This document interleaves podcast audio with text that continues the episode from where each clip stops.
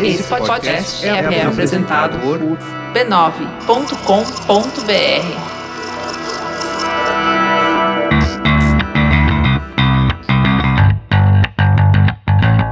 Olá, eu sou Alexandre Maron E eu sou a Luciana Biniski. e esse é o Zing especial de sexta-feira. É o Programete, Programetes! o programa em que a gente fala dos comentários, em que a gente dá dicas, em que a gente faz um monte de coisas legais. Não, é. Sim, um monte de coisas legais. Só coisas legais. Isso, beleza.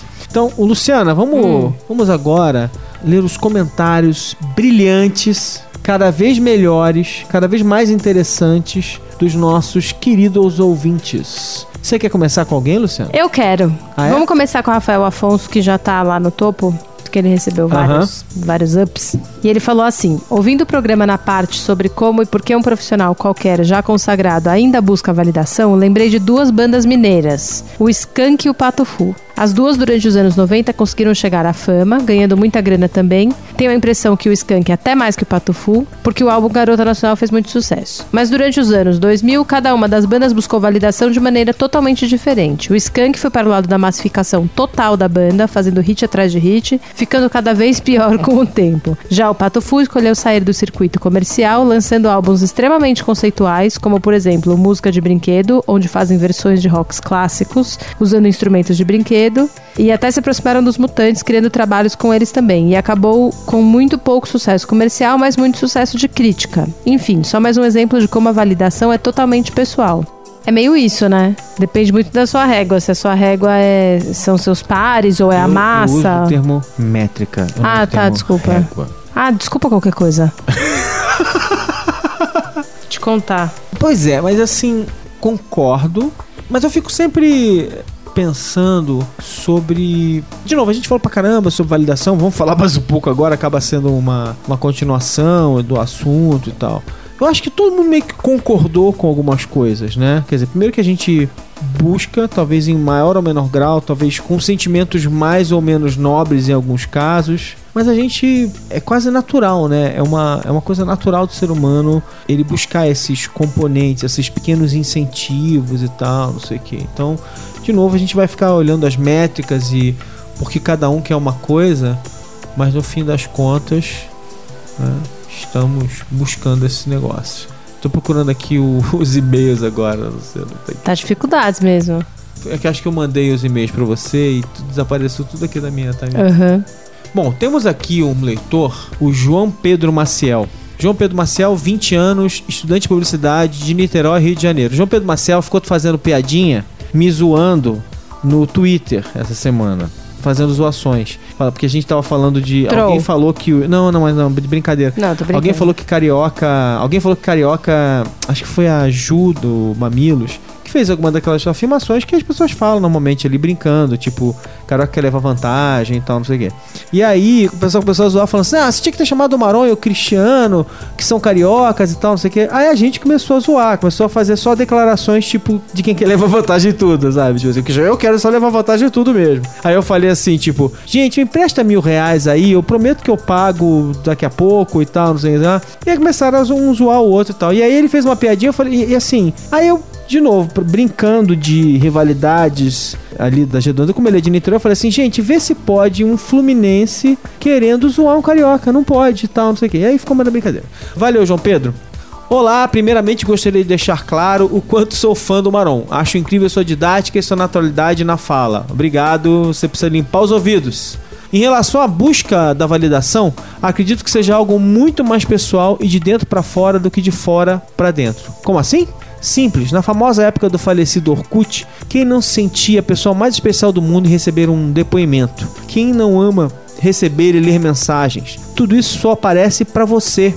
Acho que a diferença da validação de um prêmio, por exemplo, onde o ego, eu sou melhor que você, é o foco, uma mensagem, um depoimento, é muito mais uma necessidade de simples reafirmação da existência nesse ecossistema. É como se a sua barrinha da estamina aumentasse a cada like, mensagem, compartilhamento e conforme você vai sendo esquecido, ela vai diminuindo. Enfim, meu texto não é crítico e sim complementar a tudo que vocês falaram. Amo de paixão vocês e continue com esse conteúdo leve e reflexivo. Beijo, Luciana. Beijos, Maron.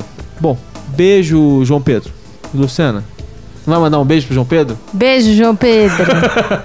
Bom, eu acho que, né, tem alguns comentários que eles são tão bem articuladinhos que não tem nem muito o que dizer depois que É, você lê, né? é. O cara diz tudo e. Obrigado, João Pedro. Adorei sua mensagem. Luciano, você tem alguma mensagem pra ler? Eu tenho uma outra mensagem pra ler, mas é, é meio grande. Eu posso dar uma clipada? Pode. Tá. Deve.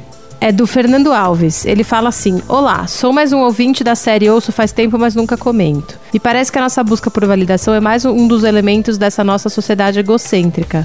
Mesmo quebrando a cabeça aqui, foi o que o podcast me fez, eu não consigo encontrar uma resposta que me conforte. O que posso falar é do meu caso. Eu tinha um blog há um tempo que chegou a uma certa fama. Eu recebia muitos comentários e no Twitter meus posts sempre tinham respostas ou retweets. Era a sensação de que, afinal, eu estava sendo lido por alguém. Finado o blog, os seguidores foram caindo e minhas prioridades ao postar no Twitter eram outras. E pensando agora, percebi que a necessidade de validação nunca foi forte em mim.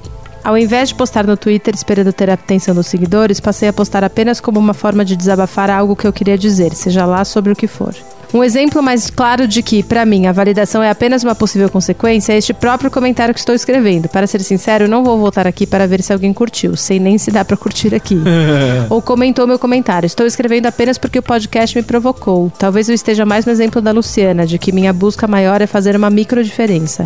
Se uma única pessoa ler este comentário, já estou feliz, mesmo que ele- ela não curta ou comente. Eu não estou aqui me achando por ser esta pessoa, eu apenas sou assim. Pensando agora, acho que a minha necessidade de validação é a mesma que a de outras pessoas. Ela apenas se manifesta de outras formas que não são online. Se ninguém curte meu post, pra mim foda-se, mas tem uma série de frustrações que me deixam realmente mal quando acontecem. E absolutamente todas elas, mesmo não sendo online, também tem a ver com o que a sociedade espera de mim.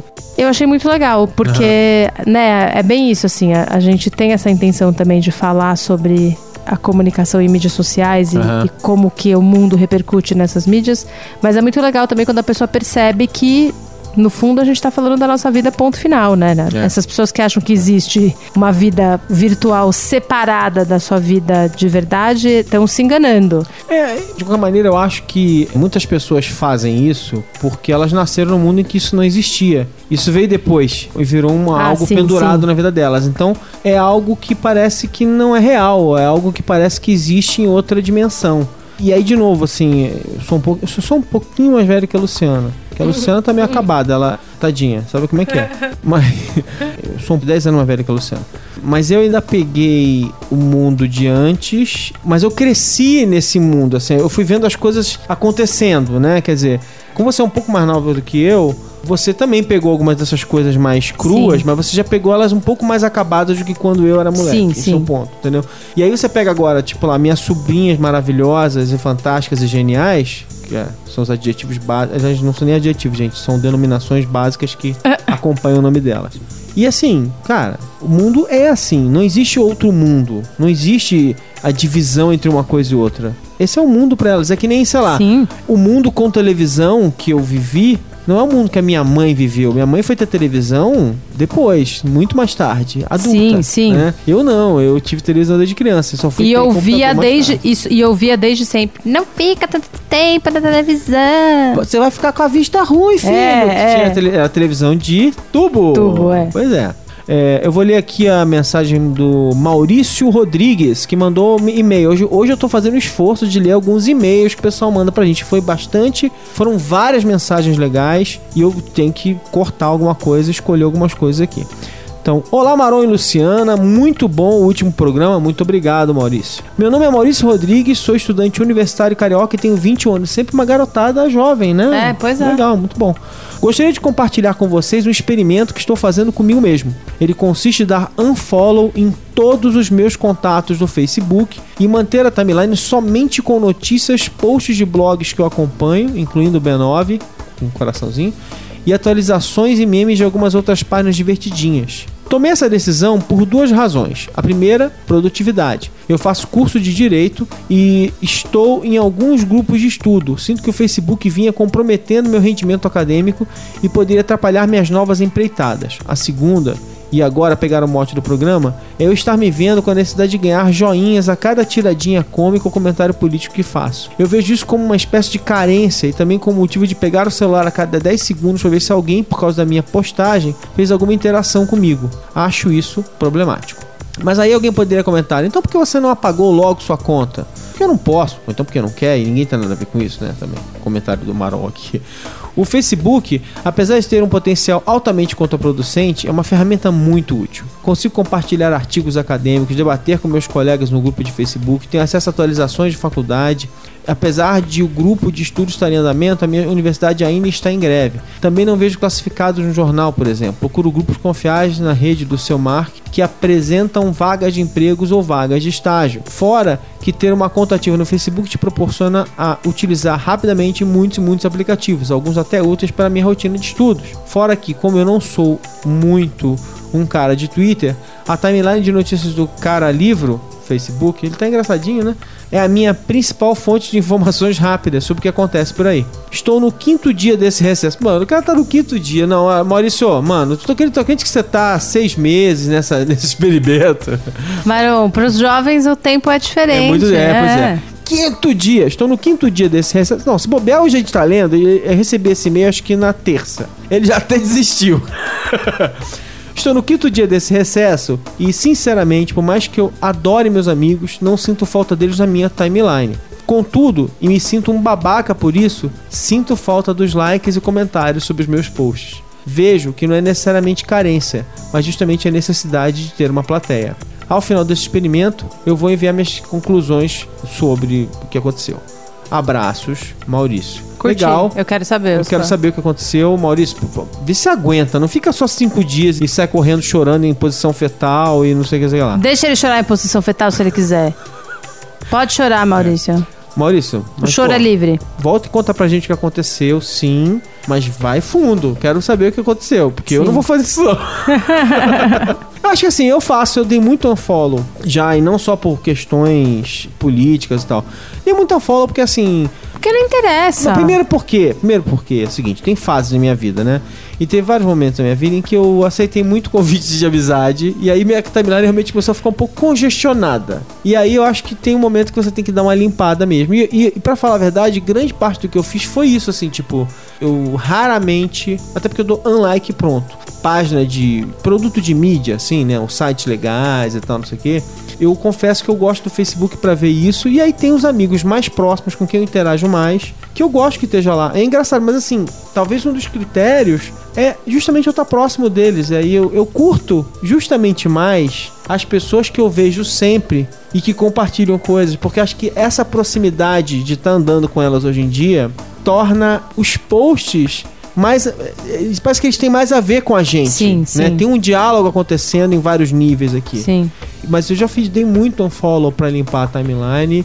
E às vezes eu volto. Às vezes eu volto. Porque aí às vezes eu acabo não vendo coisas de pessoas que eu acho legais. Você não vai na, na, na página das pessoas olhar, Não, pelo né? amor de Deus, né? Se você stalker, um né? É, mas não é o Mas caso. você não vai, né? Tipo assim, é, eu vou, vou na página da minha mãe para procurar um post porque eu falta dar like em alguma coisa da minha mãe todo dia. E mamãe precisa de likes.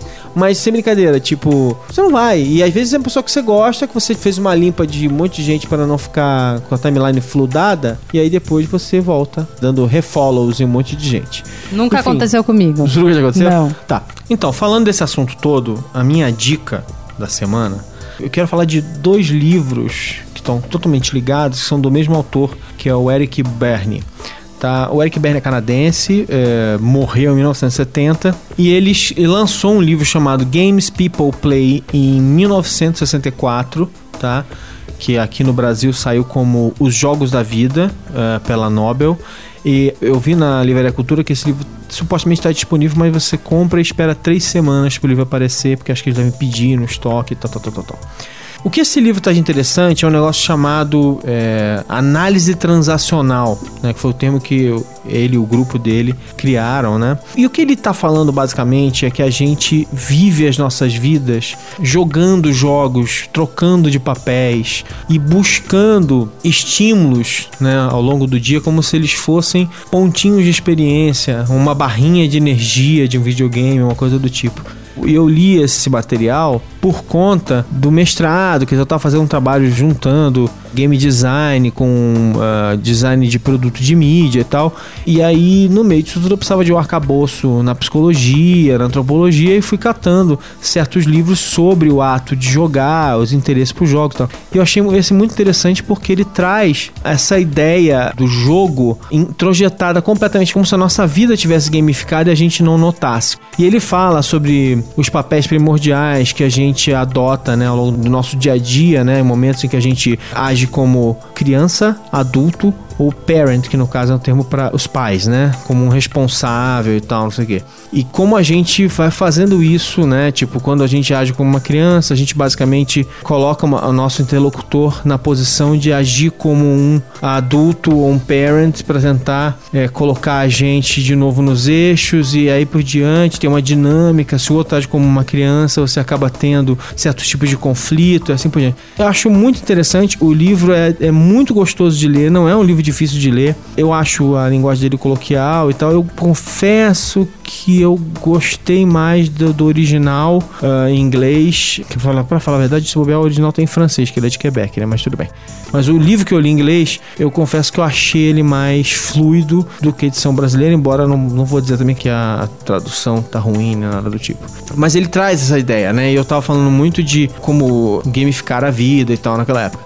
O outro livro dele é O que você diz depois de dizer olá, que de novo está completamente conectado essa discussão da análise transacional. E eu acho que esse trabalho dele esses trabalhos dele nunca foram tão interessantes à luz do que a gente está vivendo hoje em dia, uma sociedade é, totalmente conectada por redes sociais e a maneira como a gente busca likes e interações e reputação e tal, como a gente vive hoje, tem muito a ver com as ideias do Eric Berne. Então recomendo muito a leitura. Se não tiver em português, você acha facilmente em inglês. Dá para comprar no Kindle, que é um preço legal. Ler no celular, no tablet ou no Kindle, se tiver um Kindle. Deve ter também disponível para vários leitores. Deve ter para o Kobo, deve ter para vários leitores legais. Então recomendo a leitura. Baita trabalho legal do Eric Berne. Beleza? Beleza. Eu não tenho dica para dar essa semana, você gente. Não. Vou ficar devendo. Quando você não tá dica, você tá dando uma Sorry. outra dica. Gente, vai pensar em outra coisa. É uma, é uma dica também. Eu também acho. Vá, é isso. Frente, é, apenas, apenas se libertem isso, da validação. Isso. Sei lá, vão tomar um banho de cachoeira.